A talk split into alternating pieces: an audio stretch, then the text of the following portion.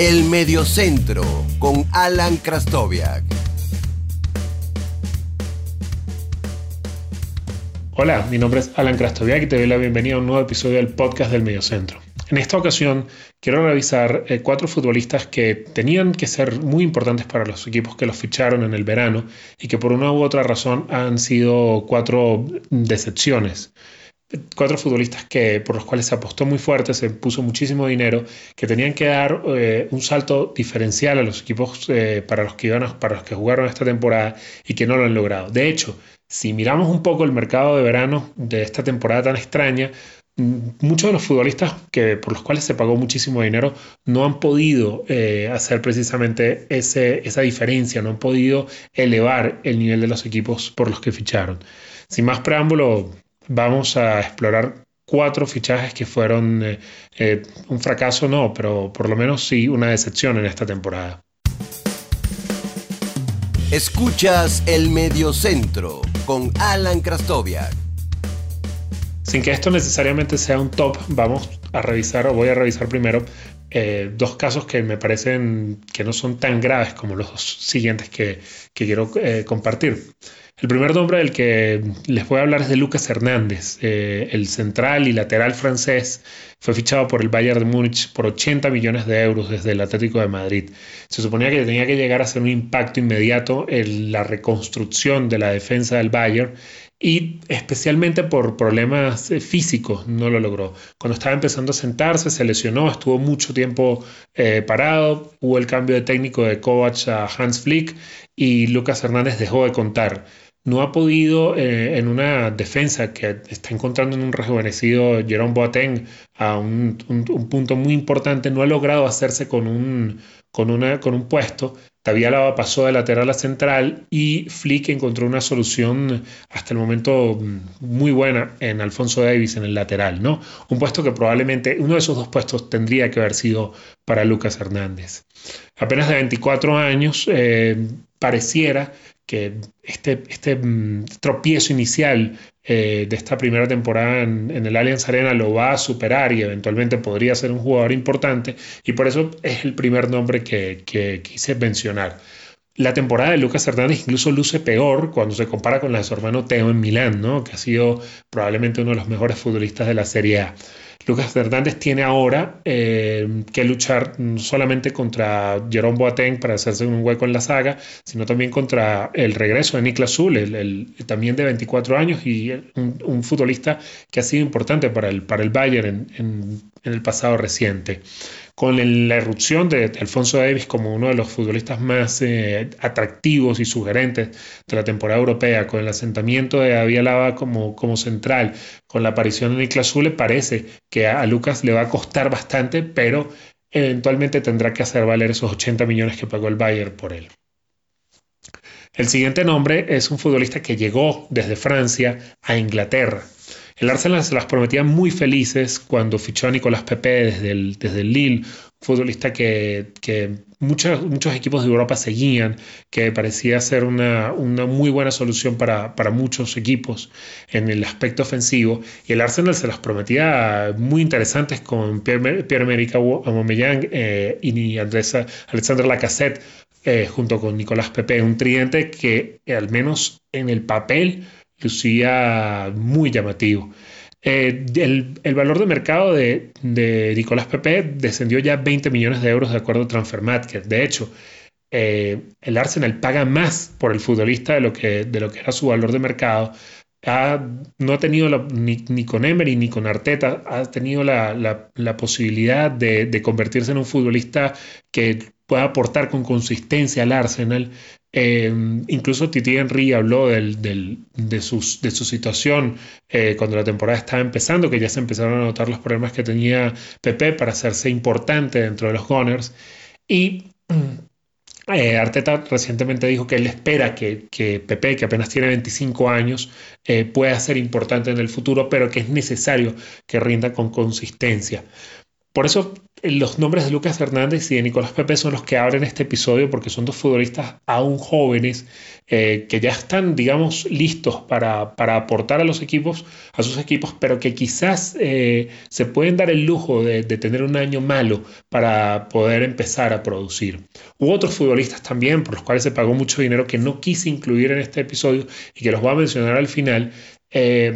que, son muy jóvenes y que efectivamente se esperaba más de ellos, pero que tienen tiempo y que aún no son futbolistas totalmente formados. Creo que tanto el caso de Lucas como de, Pepe eran dos eh, jugadores que tenían que llegar a impactar eh, eh, inmediatamente en, en, sus equipos, tanto en el Bayern como en el Arsenal, y no lo lograron. Pero por edad todavía tienen tiempo.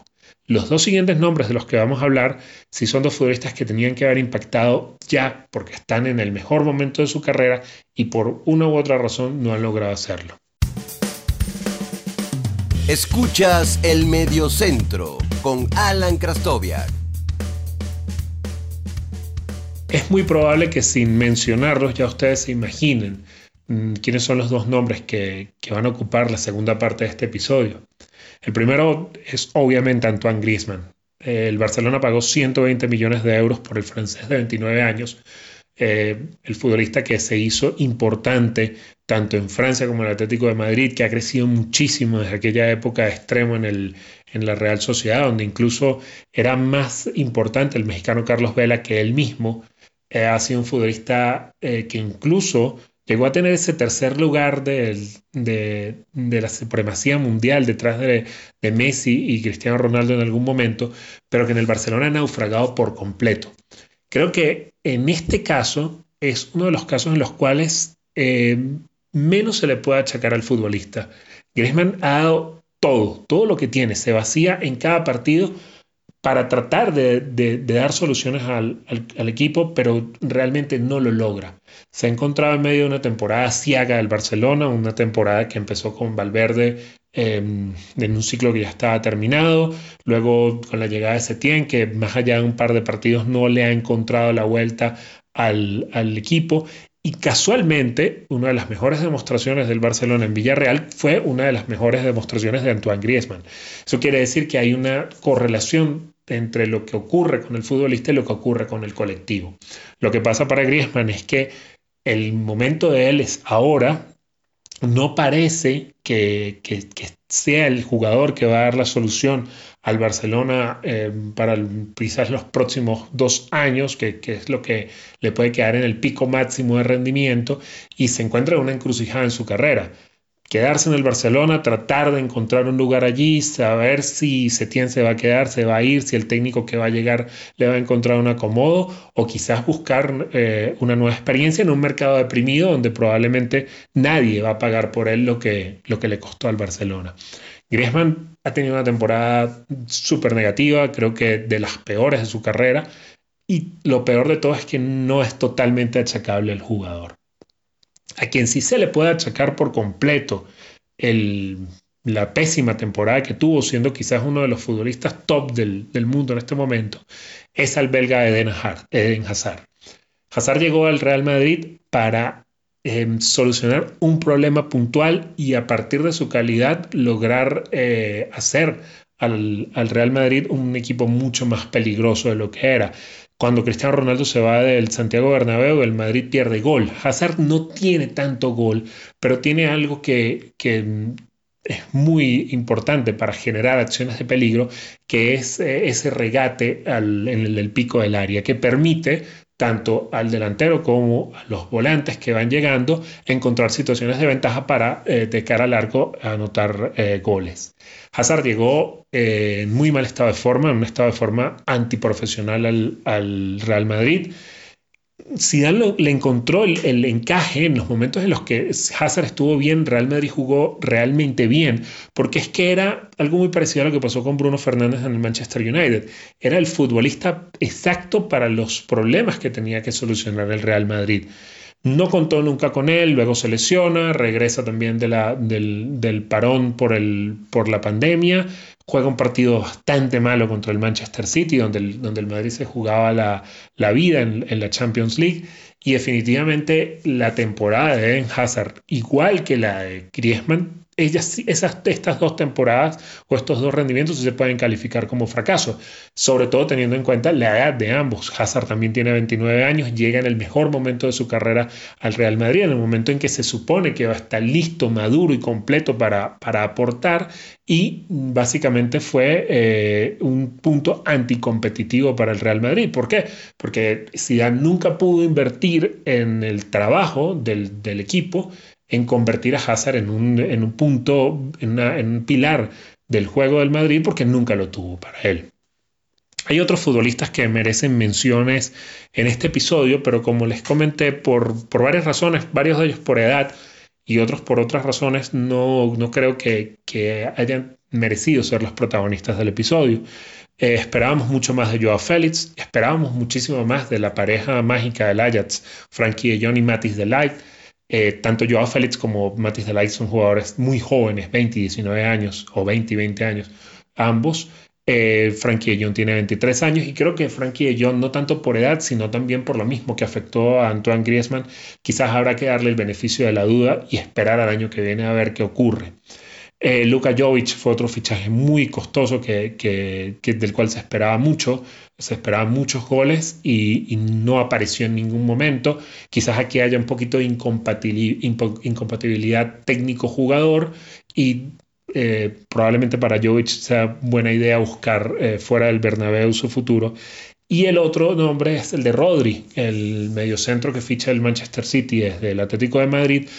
que estuve tentado a ponerlo entre los cuatro nombres, pero a diferencia, por ejemplo, de Nicolás Pepe, es un futbolista que sí ha jugado con el City, sí se ha ido asentando dentro del equipo y ha sido eh, parte importante del club. Entonces, quizás la temporada de Rodri no ha sido la que todos esperábamos, no ha sido tan importante como debería serlo, no ha sido tan importante como tiene que ser un medio centro para Guardiola, pero tiene como este, también esa oportunidad debido a su edad de ver si esto es simplemente un bache un, reacomodo a una nueva liga y no eh, una situación en la cual, como podría pasar con Hazard y con Griezmann, un año perdido a esta edad es mucho más grave.